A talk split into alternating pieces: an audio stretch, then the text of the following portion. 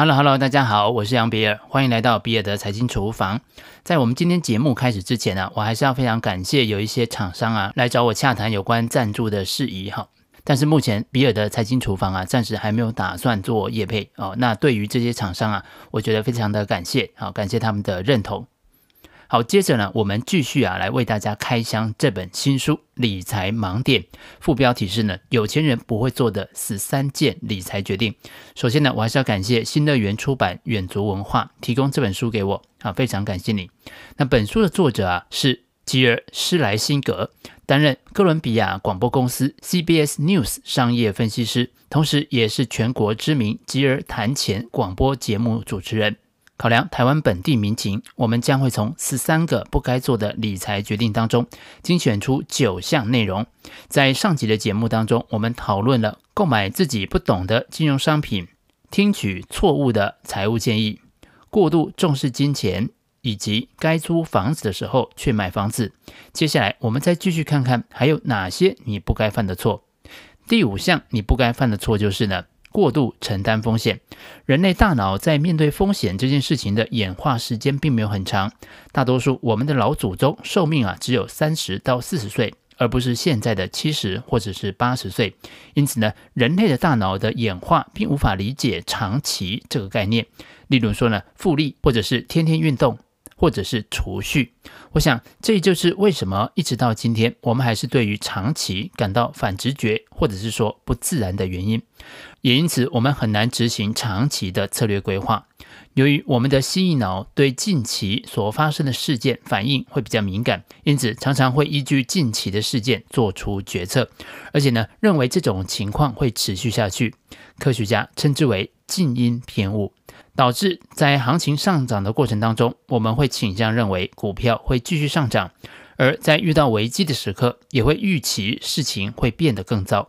也因此，在股市多头的时候，很多人会觉得自己可以精准地躲过风险，因而倾向过度承担风险。第六项不该做的事情是退休初期过度消费。美国的消费者似乎是更倾向退休后过上自己想象中的退休生活，当然，这个想象中是要画上引号的，导致过度的消费，提早耗光了他们的储蓄。台湾的退休族症状更偏向是过度投资，那也就是啊，在退休初期，对于长寿以及退休金的恐慌，导致他们太急切的想要做投资，不但没有在退休之后过上几天安稳的好日子，反而在退休之后压力更大，他们更倾向节衣缩食，参加各种投资课程，想赶紧透过各种补习班速成他们的理财水平。整个过程常见两个结果。一个呢，是因为短期的获利就开始加大投资力度，最后呢，过度承担风险，或者是呢，招来诈骗集团各种副业的邀约、说明会、投资被动收入之类的妖魔鬼怪，通通都来了。第七个不该做的事情是呢，将个人金钱问题强加在子女身上。这里主要是要提醒所有的家长们。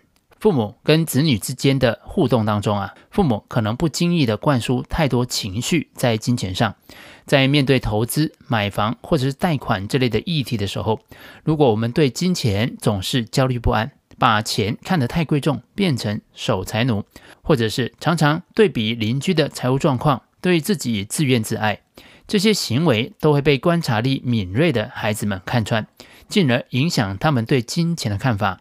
将可能使他们未来无法冷静地处理财务问题。父母自己必须与金钱保持健康的关系，才能够传达正面的态度、行为和价值观给子女。多数的专家建议，给子女零用钱的时候，不应该根据家世的表现，但是应该按照你曾经花费购买，但是并非必要的东西，譬如说啊，像一些玩具、零食等等。那这笔零用钱是用来取代你买这一类额外物品的钱，因此呢，子女可以考虑是要把钱花掉，还是要存起来。这个时候，你就可以跟子女讨论储蓄的习惯。而一旦子女踏入了青春期，就可以开始解说债务的观念。最后，在帮助子女摆脱困境的时候，要小心谨慎，务必啊要让他们学习自负财务健全的责任。在台湾，我们常常看见父母会资助子女创业，这种协助要谨慎为之，因为绝大多数的创业都会失败告终。父母亲必须有明确的停损点，而且呢，这些条件必须在创业之前就先谈好，包括呢，每个月的还款金额会是多少，有多少比例算是投资，有多少比例算是借贷。第八个不该做的事情是呢，照顾年迈的父母，但是缺乏事先规划。根据美国当地保险公司二零一七年照护费用的调查，接受辅助式生活照护的居民，平均每个月要花费三千七百五十美元；私人护理之家照顾每个月的费用花费则是八千一百二十一美元。如果啊需要居家照护员，每年则需要花上上万美金。那这些啊都没办法用健保来做给付。台湾的数字比较低，但是也是每个月需要四到六万块钱不等。因此呢，正确的做法是要提前拟定计划。首先要尽早开始。随着父母超过七十五岁，通常开始需要更多的照护。作者建议，在父母七十岁左右，要开始讨论老化的议题。接着呢，是小步迈进，尽量将风险程度降低。同时，不要试图主导解决方案。如果父母坚持己见，你要先耐心地倾听，再尽己所能地满足他们的期望。你和兄弟姐妹在财务上如何分摊父母的照顾需求？是否有一名子女搬去跟父母同住，方便就近照顾？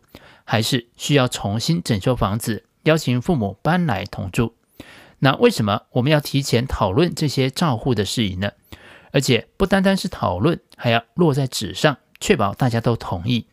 除了要厘清责任之外，也相当具有建设性。因为常见的状况是，有太多都是因为兄弟姐妹间的新仇旧恨，很容易在安排照护计划的时候造成关系紧张，甚至会对簿公堂，互相控告，假借照顾之名义，任意的挥霍父母亲的退休金。别让你家发生这种惨剧。即使对话再困难，也请现在就展开，提前达成共识。第九个不该做的事情是企图看准市场时机。所谓看准时机，其实它真正的定义是啊，企图在行情看淡的空头市场，也就是啊熊市，避免金钱的损失。然而造成的结果呢，却往往是来不及在多头市场，也就是在牛市当中赚到钱。没有人能够比市场更聪明。然而，即使作者想专门用一章的篇幅来讨论这些事情，他的编辑却觉得大家应该都知道了。但是，为什么大家还是前仆后继的想要去看准时机呢？为了能够让你审慎投资，请不要再凭自己的天赋直觉去买进卖出。相反的，你要有纪律的采取被动的储蓄投资法，维持多元的投资组合。根据自己在多长的时间会需要这笔钱，评估财务目标以及风险的容忍度。另外一方面呢，很多人终于意识到自己是抓不准市场时机的，因此呢，想出了一招锦囊妙计，也就是啊，找专家来代理。很遗憾呢，不论是在美国，你找上的财务顾问，花钱请他管理，或者是啊，找上收费昂贵的避险基金。这些专家们也无法为你精准地掌握市场时机。最后，本书其实只想传达几个重要的讯息：人人都有力量，能够掌握自己命定的财富，不需要天才时时刻刻的陪伴，也不需要最新的 APP 应用程式，不需要仰赖大数据。我们需要的是停止自己的愚蠢的行为，开始自我察觉，认识自己的盲点，承诺自己不。我负担不了度假小屋，我不会买，我会以租代买。不，我不会购买自己不了解的金融商品。想要取得财务上的幸福快乐，关键其实只在于具有正确的金钱观。以上就是比尔的财经厨房想要提供给你的，让我们一起轻松活好每一天。我们下次见，拜拜。